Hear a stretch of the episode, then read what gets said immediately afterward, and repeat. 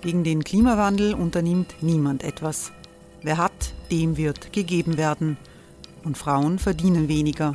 War ja immer schon so. Man ärgert sich und macht weiter. Was aber, wenn nicht? Wir haben eine Idee. Die Falter Arena macht die Bühne frei für Menschen und Projekte, die das Land verändern. Mein Name ist Eva Konzett. Ich leite das Politikressort im Falter. Und am Sonntag, den 26. Mai, veranstalten wir im Wiener Stadtsaal die nächste Falter Arena. Mit dabei unter anderem der ehemalige Politiker und Neosänger Matthias Strolz, Theresa Imre von Markter, Sonja Jöchtel von Love Politics oder Kari Ochsner von Ochsner Wärmepumpen. Machen statt jammern. Wir schauen uns an, wie das funktionieren kann. Kommen auch Sie vorbei. Alle Informationen und Tickets finden Sie unter falter.at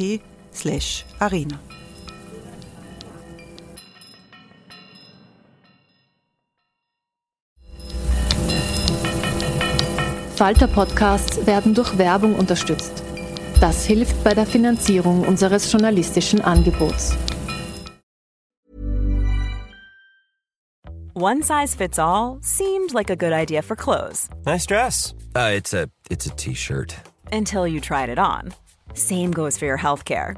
That's why United Healthcare offers a variety of flexible, budget friendly coverage for medical, vision, dental, and more. So, whether you're between jobs, coming off a parent's plan, or even missed open enrollment, you can find the plan that fits you best. Find out more about United Healthcare coverage at uh1.com. That's uh1.com.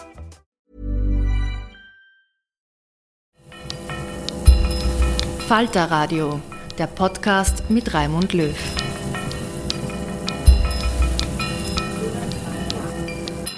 Sehr herzlich willkommen, meine Damen und Herren, im Falter Radio.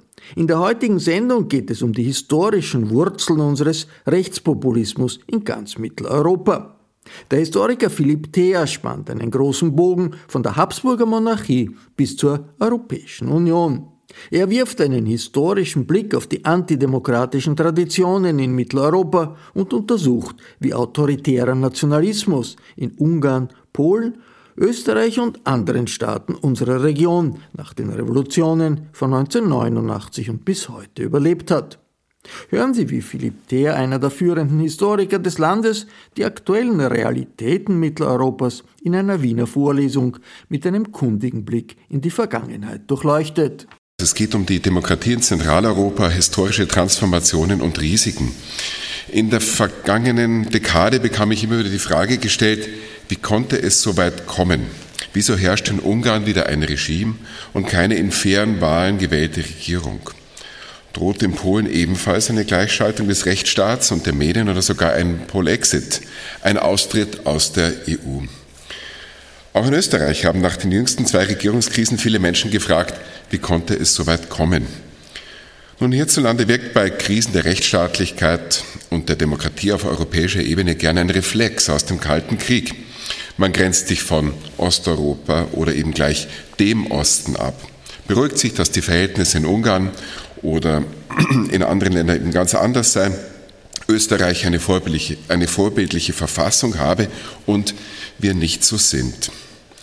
Nun, das will ich gar nicht abstreiten, doch sind wir unseren Nachbarn vielleicht ähnlicher, als wir glauben? Und funktioniert die politische Abgrenzung gegen die Rechtspopulisten hier wie dort überhaupt noch? Was den Osten betrifft, möchte ich aus aktuellem Anlass auf unsere beiden nördlichen Nachbarn verweisen. Die Mehrheit der Slowaken und die Tschechen hatten bei den Präsidentschaftswahlen vor zwei Jahren beziehungsweise bei den Parlamentswahlen Anfang Oktober jetzt in Tschechien genug von der nationalistischen Hetze. Sie durchschauten, dass die scharfe Abgrenzung von der EU, die Attacken gegen Nachbarstaaten und Migranten vor allem dazu dienen, von inneren Problemen und Korruption abzulenken. Die Umweltanwältin Susanna Czaputova gewann die Präsidentschaftswahlen in der Slowakei von 2019 mit einem denkbar einfachen Wahlkampfmotto Anstand. Dieser Aufruf zu mehr Anstand wirkte wohl auch deshalb, weil die Slowakei davor in einen Abgrund blicken musste. Eine Kette von Korruptionsskandalen und den Mafiamord an einem investigativen Journalisten und seiner Partnerin. Chaputova war aber außerdem für die Werte von 1989 Menschenwürde, Wahrheit und Freiheit.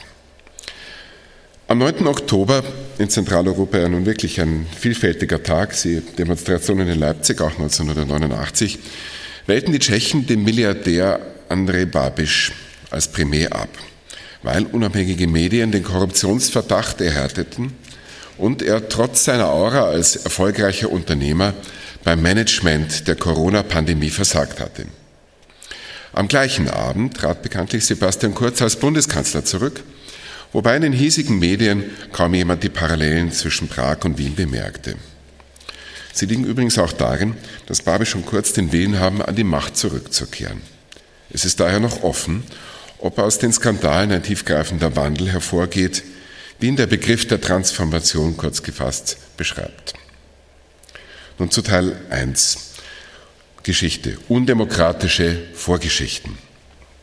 Ich möchte mich also jetzt nicht weiter mit aktuellen Entwicklungen aufhalten, sondern in die Geschichte zurückblicken, weil sich mit historischem Wissen besser verstehen lässt, welche Risiken und welche Chancen es für die Demokratie gab und gibt.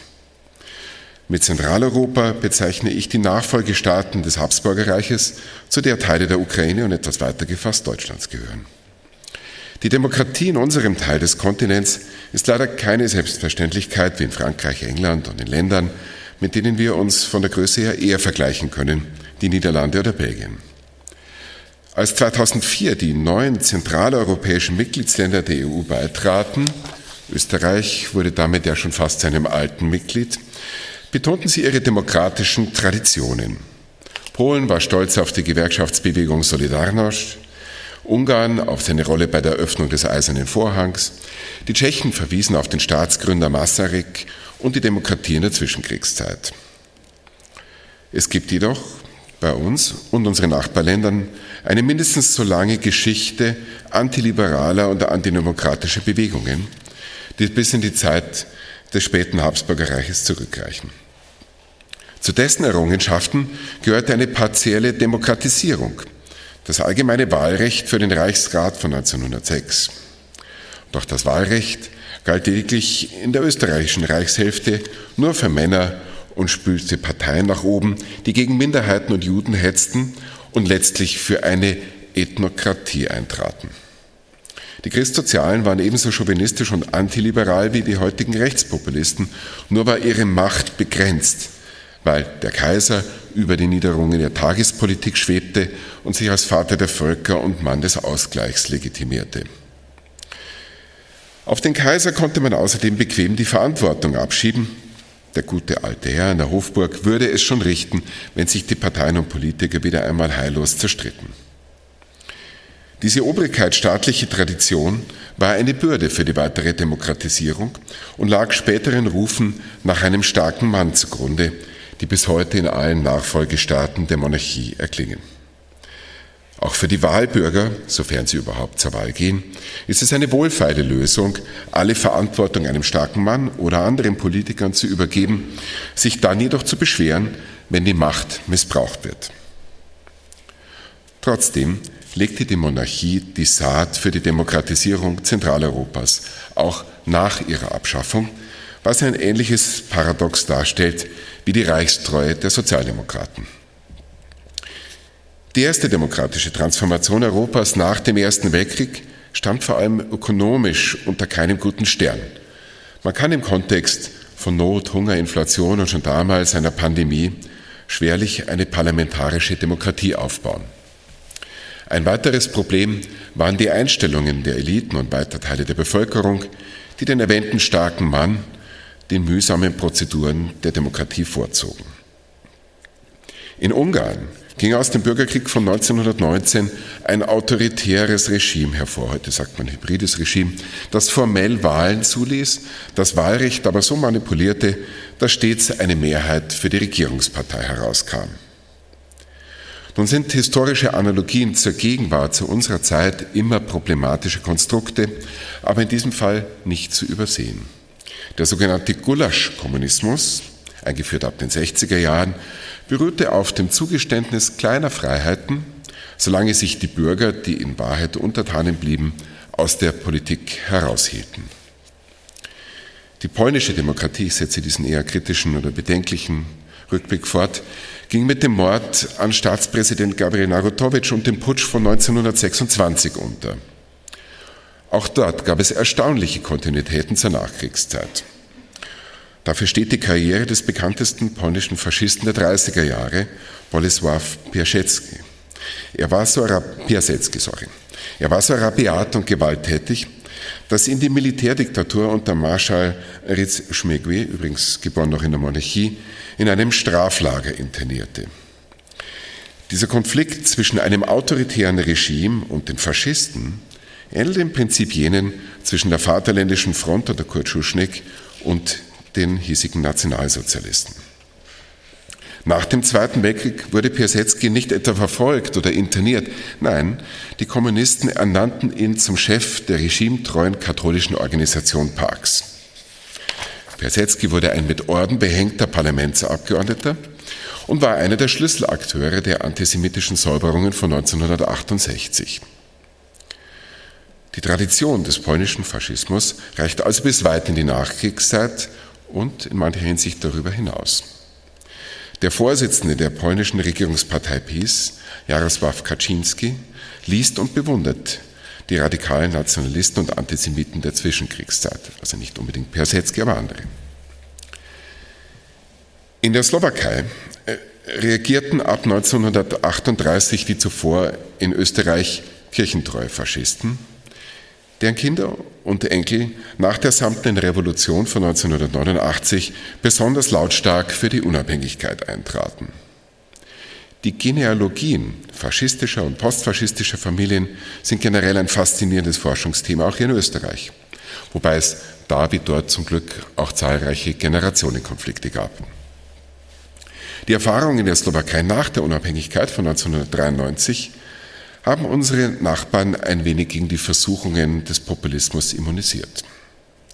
Unter Premierminister Wladimir Mečiar, der als Linkspopulist begann, aber dann im Laufe der Jahre immer weiter nach rechts rückte, versank die Slowakei in den 90er Jahren in Korruptionspolizei und Geheimdienstskandale. Der wirtschaftliche Abstand zu Tschechien nahm fortwährend zu. Als dann sogar der Beitritt zur EU und zur NATO gefährdet war, wählten die Slowaken Mečiar ab. Außerdem wirkten in beiden Nachfolgestaaten der Tschechoslowakei die Tradition der demokratischen Revolution von 1989. Wenn den Menschen etwas nicht passt, gehen sie massenhaft auf die Straße und protestieren dagegen. Davon könnte man sich hier vielleicht auch etwas abschauen, sonst überlässt man die Straße und den politischen Protest anderen Kräften, wie wir jetzt ja immer wieder auch während dieser Impf- und Corona-Zeit erfahren mussten. Österreich hatte in der Nachkriegszeit das Glück, dass es auf der westlichen Seite des Eisernen Vorhangs lag und sich daher trotz der mangelnden Aufarbeitung der NS-Zeit und der vorhergehenden Diktatur eine parlamentarische Demokratie entwickeln konnte. Aber auch hier sind antidemokratische Traditionen, eine gewisse Obrigkeitshörigkeit und ein xenophober Nationalismus in der tiefen Matrix der Gesellschaft und unserer Kultur abgespeichert. Eben weil die Gesellschaft, Entschuldigung, eben weil die Demokratie nicht selbstverständlich ist, muss man immer wieder um sie kämpfen. Teil 2. Die demokratischen Revolutionen von 1989 und die Ökonomisierung der Freiheit. Diesen erwähnten Kampf haben die Tschechen und Slowaken sowie die Ostdeutschen 1989 erfolgreich geführt. In Polen und Ungarn waren die Massenmobilisierung im Jahr der Revolutionen etwas geringer und kürzer. Nun, das war der dritte Gründungsmoment der Demokratie in Zentraleuropa nach 1918 und 1945. Umso größer war dann die Enttäuschung, als die ehemaligen Bürgerrechtler und Dissidenten, denen man bis heute für ihren Mut danken sollte, an die Regierungen kamen. Sie mussten einen wirtschaftlichen Notstand bewältigen und setzten, weil es damals keine überzeugenderen Alternativen gab, früher oder später auf liberale und vor allem neoliberale Reformen. Über deren Auswirkungen kann man streiten. Für viele Menschen bedeuteten die 90er Jahre eine Zeit des Aufbruchs. Das Hauptproblem für die Demokratie war neben der steigenden sozialen und regionalen Ungleichheit die politische Kommunikation. Vergleichbar mit Margaret Thatcher präsentierten viele Reformer die Einschnitte stets als alternativlos Die Idee der Freiheit wurde auf die Freiheit des Markts reduziert. Das demobilisierte die Bevölkerung. In Polen sank die Wahlbeteiligung in den 90er Jahren auf unter 50 Prozent, wobei das auch auf die USA, auf der anderen Seite des Atlantik zutrifft. Insofern ist die viel diskutierte Krise der Demokratie weit älter als das Annus Horribilis 2016, als in den USA, Großbritannien und kurz zuvor in Polen Rechtspopulisten an die Macht gelangten. Nach dem schweren Start Anfang der 90er begann ein ökonomischer Aufholprozess mit historischen Dimensionen. Die westlichen Staaten des ehemaligen Ostblocks holten gegenüber den reicheren Ländern des, des Westens so stark auf wie das kriegszerstörte Westdeutschland in den 50er und 60er Jahren und etwas später Italien oder Österreich. Polen erwirtschaftete 89 pro Kopf ungefähr ein Drittel des, Westdeutsch, des westeuropäischen Bruttosozialprodukts. Heute sind es über 70 Prozent. Man kann mit Blick auf diese Zahlen von fast von einem Wirtschaftswunder sprechen, zu dem die Erweiterung der EU einen substanziellen Beitrag geleistet hat. Allerdings gab es einen wesentlichen Unterschied zur Nachkriegszeit und zu früheren Boomphasen Ende des 19. Jahrhunderts im Habsburgerreich und im Deutschen Reich. Die jungen Demokratien nutzten ihren wachsenden Wohlstand nicht oder kaum für den Aufbau eines Sozialstaats. Die Mittel für junge Familien und andere Sozialleistungen wurden sogar reduziert. Wobei genau das internationale Finanzinstitutionen wie der IWF, der Internationale Währungsfonds, ausdrücklich empfahlen. Die guten Daten zum Wirtschaftswachstum klafften daher mit den Erfahrungen der Transformation auseinander. Das gilt insbesondere für Kinder und Jugendliche, die in den zwei Dekaden nach 89 aufwuchsen. Einsendungen zu Memoirenwettbewerben und sozialwissenschaftliche Interviews, also das ist jetzt sozusagen aus meiner Forschung, berichten über das erste neue Auto oder die erste vollautomatische Waschmaschine, also eine bessere Ausstattung mit Konsumgütern. Zahlreiche Ego-Dokumente so bezeichnen wir Historiker persönliche, subjektive Quellen, zeigen zugleich eine massive Verunsicherung, weil Betriebe geschlossen wurden, ein Elternteil, meist waren es die Frauen, arbeitslos wurden oder der Papa im Westen zum Arbeiten ging und nur noch selten zu Hause war. Aus sozialhistorischer Sicht brachte die Transformation für viele Menschen Entbehrungen mit sich. Außerdem verblasste der neue Wohlstand im Vergleich zu den westlichen Nachbarn. Der Genosse Neid ist auch ein Bestandteil unserer zentraleuropäischen Kultur. Die sozialen Einschnitte waren zum Teil politisch gewollt, denn eine Grundidee der neoliberalen Reformen und Schocktherapien war, aus dem passiven Homo Sovieticus einen stets flexiblen, mobilen und leistungsorientierten Homo economicus zu machen. Darin lag auch die Essenz der Arbeitsmarkt- und Sozialreformen, die seit den 90er Jahren im Osten und im Westen umgesetzt wurden. Die Androhung von Armut und sozialen Abstieg sollte die Arbeitslosen und andere Empfänger staatlicher Leistungen für den Arbeitsmarkt mobilisieren, aktivieren. In einem reichen Land wie Österreich ist das Resultat für die Betroffenen relative Armut und ein sozialer Abstieg. In Polen, Ungarn und der Slowakei wurde etwa ein Drittel der Bevölkerung tatsächlich in Not und Elend gestoßen. Fragen Sie einmal die slowakischen oder polnischen Putzkolonnen, die hier so viele Häuser reinigen, oder rumänische Pflegekräfte, warum sie in Wien arbeiten, dann bekommen Sie einen Einblick in diese Lebenswelten. Die massenhafte Emigration aus diesen Ländern hatte Auswirkungen auf die Wahlergebnisse. Die jungen, gut ausgebildeten Wähler, die Rechtspopulisten generell nicht so leicht auf den Leim gehen, fehlen in Ostdeutschland, Polen und Ungarn. Tschechien ist übrigens bei der großen Ost-West-Emigration eine Ausnahme. Aufgrund der relativ gleichmäßigen wirtschaftlichen Entwicklung ist Tschechien kein Emigrationsland und das hat zur knappen Niederlage von Andrej Babiš beigetragen. Dagegen liegen die Bastionen der AfD, der PiS und von Fidesz genau in jenen abgehängten Regionen, die nicht oder nur begrenzt von der neoliberalen Transformation der vergangenen 30 Jahre profitiert haben. Wenn wir die Perspektive ausweiten und westliche Länder einbeziehen, sehen wir, dass sich dort unter den Vorzeichen der Globalisierung eine ähnlich rasante ökonomische Transformation ereignete, mit vergleichbaren sozialen und politischen Folgen. Die durchschnittliche Lebenserwartung, ein hervorragender Indikator, weil sich darin die Entwicklung des Arbeitsmarkts, der Bildungs- und Gesundheitssysteme abbildet, ist in den sozialen Brennpunkten der ehemaligen Industriereviere, im amerikanischen Rust Belt oder in Nordengland, ähnlich niedrig, wie sie im postkommunistischen Europa einmal war. In den deindustrialisierten Landstrichen erreichte der Brexit die höchste Zustimmung und gewann Donald Trump die Präsidentschaftswahl. Ich spreche von den Swing States. Es ist daher kein Zufall, dass die Rechtspopulisten in all jenen Ländern an die Macht gelangten, die sich zuvor der neoliberalen Ordnung besonders stark geöffnet hatten. Es mag spekulativ klingen, aber ohne sein eklatantes Missmanagement der Corona-Pandemie wäre Donald Trump vermutlich noch im Amt und ebenso Andrej Babiš in Tschechien. Ryan Reynolds here from Mint Mobile. With the price of just about everything going up during inflation, we thought we'd bring our prices down. So to help us, we brought in a reverse auctioneer, which is apparently a thing.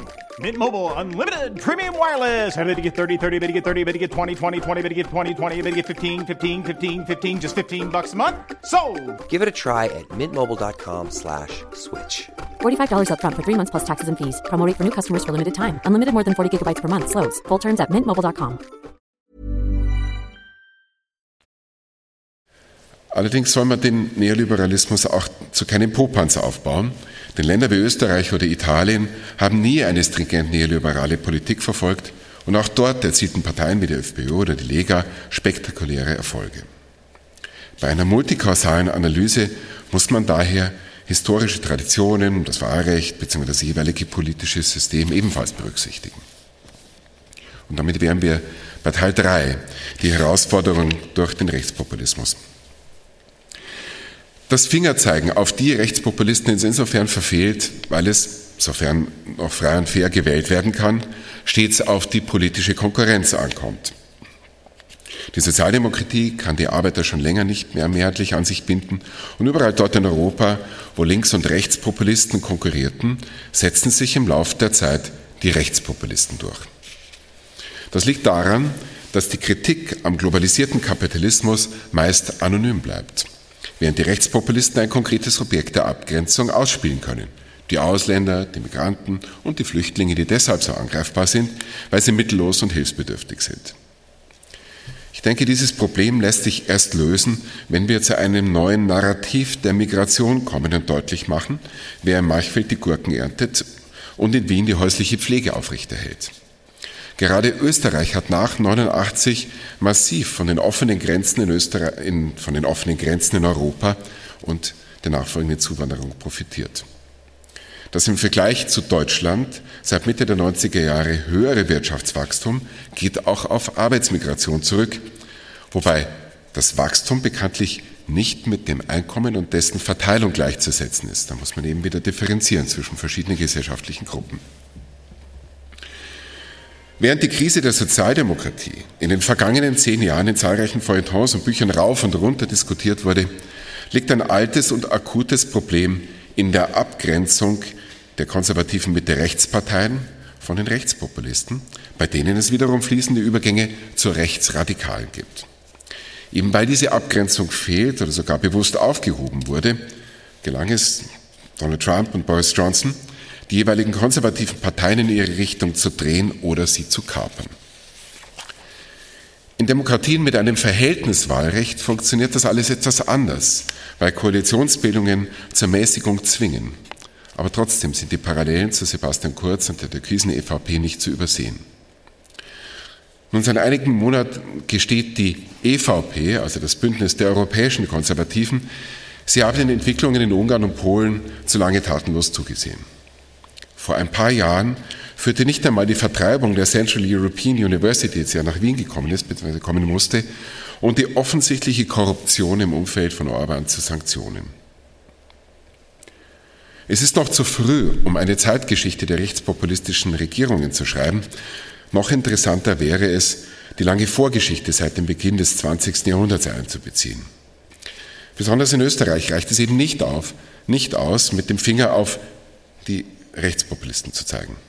Ich muss hier ergänzen, dass ich auch deswegen Bedenken gegen diesen Begriff in mir trage, weil ich in meinem Umfeld an der Uni noch nie einen Kollegen oder einen Studenten angetroffen habe, der sich bekennt, er sei, ich bin ein Rechtspopulist. Übrigens auch auf den Gender-Sternchen besteht dann plötzlich niemand mehr. Wie kann man dieses Politikfeld und die darin aktiven Parteien überhaupt vom konservativen Mainstream abgrenzen? Gerade in Österreich oder auch in Italien fällt das schwer, weil die Übergänge wie erwähnt fließend sind. Und außerdem hilft eine ausschließlich normative Definition weder in der politischen Auseinandersetzung noch für die wissenschaftliche Analyse.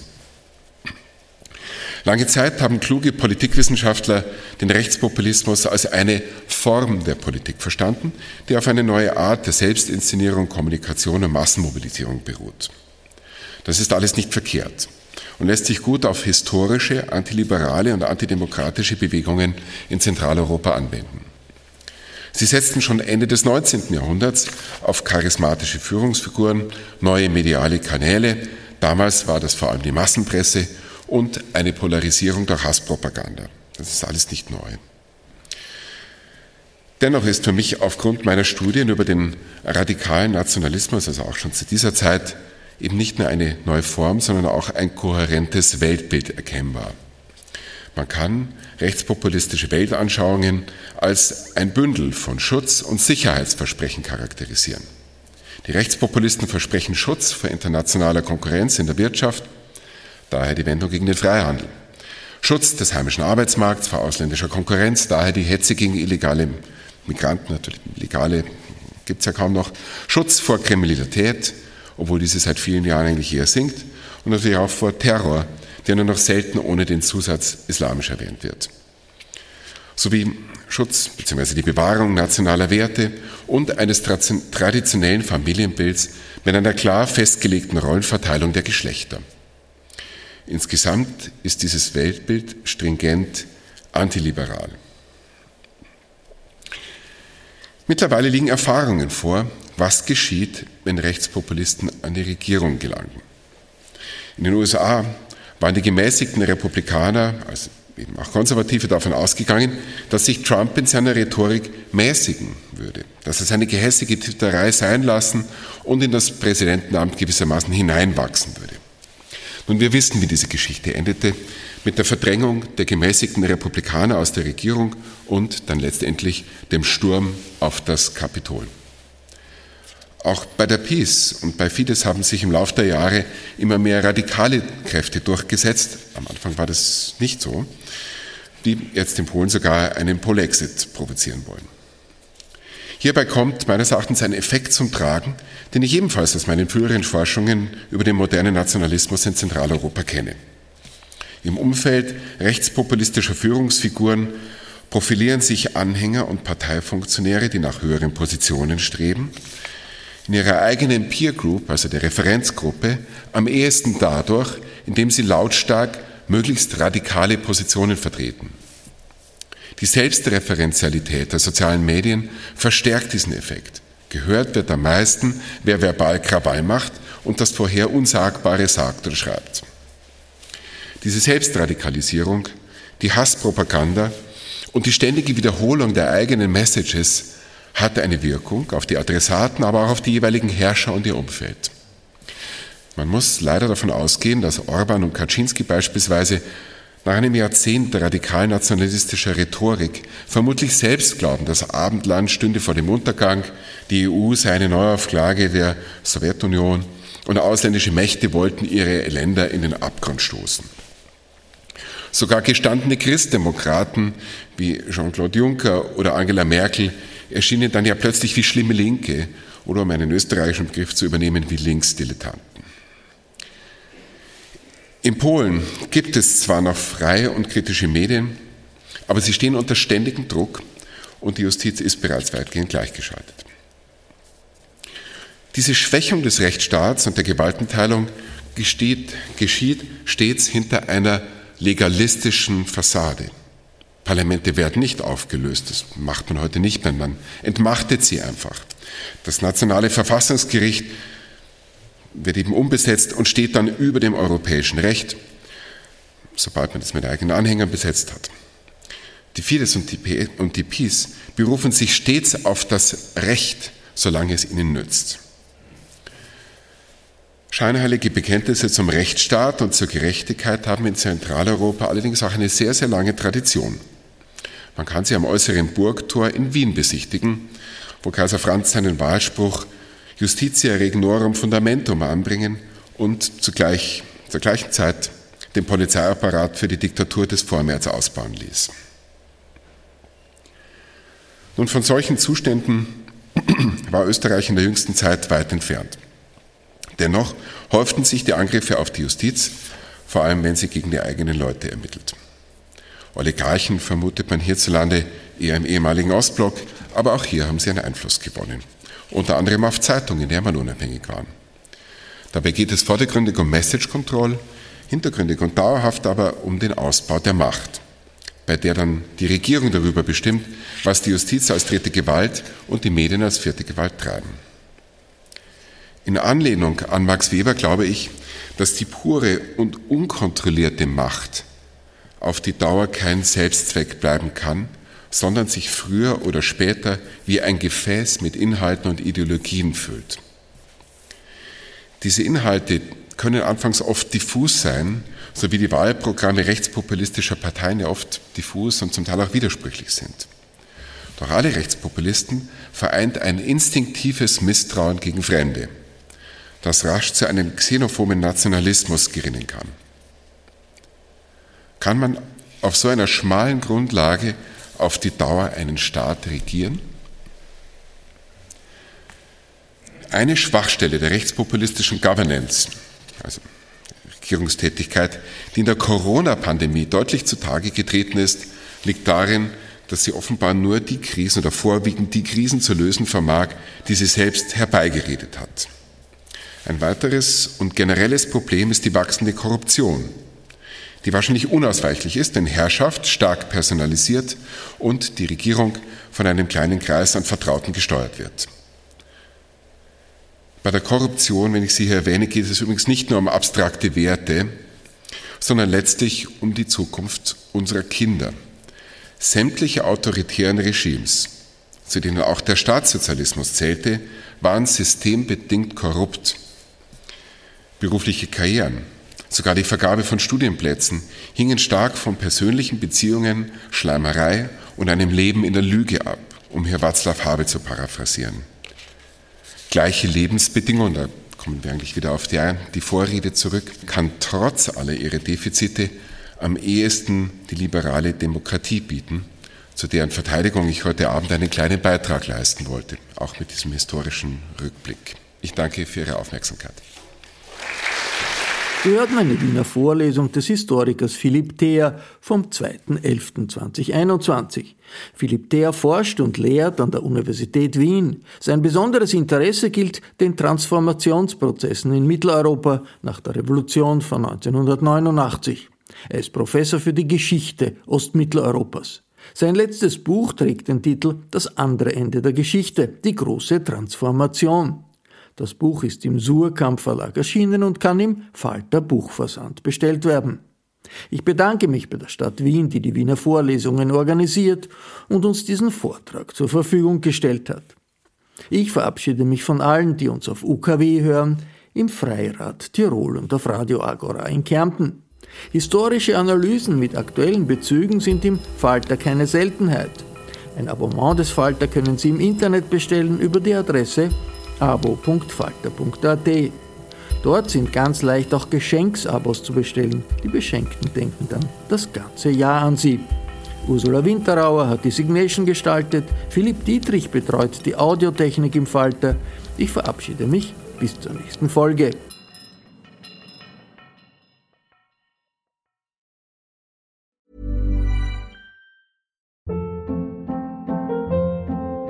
Hold up. What was that? Boring. No flavor. That was as bad as those leftovers you ate all week. Kiki Palmer here, and it's time to say hello to something fresh and guilt-free. Hello Fresh. Jazz up dinner with pecan-crusted chicken or garlic butter shrimp scampi. Now that's music to my mouth. Hello Fresh. Let's get this dinner party started. Discover all the delicious possibilities at hellofresh.com. Hey, it's Paige DeSorbo from Giggly Squad. High quality fashion without the price tag. Say hello to Quince. I'm snagging high-end essentials like cozy cashmere sweaters, sleek leather jackets, fine jewelry, and so much more. With Quince being 50 to 80% less than similar brands. And they partner with factories that prioritize safe, ethical, and responsible manufacturing. I love that. Luxury quality within reach. Go to quince.com slash style to get free shipping and 365 day returns on your next order. Quince.com slash style.